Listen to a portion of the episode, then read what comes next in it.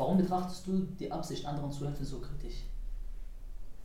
Also ich betrachte das überhaupt nicht kritisch, wenn andere Menschen es lieben, anderen zu helfen. Ich sage nur, dass es nicht meine Nummer eins Priorität ist. Also ich gehe nicht da raus, um Menschen zu helfen. Ich gehe da raus, um selber meinen Spaß zu haben. Ähm, aber dadurch, dass ich das tue, wie du es gerade schon sagst, dadurch, dass ich Spaß daran habe, einen Vortrag auf der Bühne zu halten, sitzen da unten tausend Leute und sagen, wow, das ist ja toll, das hilft mir gerade. Aber das interessiert mich eigentlich nicht wirklich. Also es freut mich. Aber ich gehe nicht deswegen dorthin.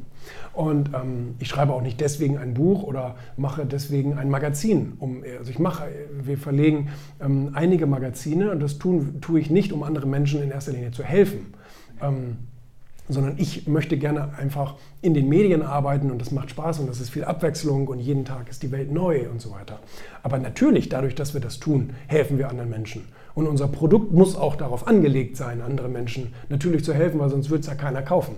Das ist mir schon klar, dass sich die beiden Dinge, ähm, also dass sich das bedingt. Aber ähm, es ist eben immer die Frage, was steht an erster und was steht an zweiter Stelle.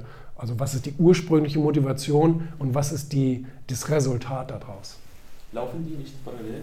Ja, die laufen fast parallel, aber wie gesagt, eine Sache steht natürlich am Anfang und das ist die Motivation, etwas zu tun. Klare Prioritäten, wie du gesagt genau. hast.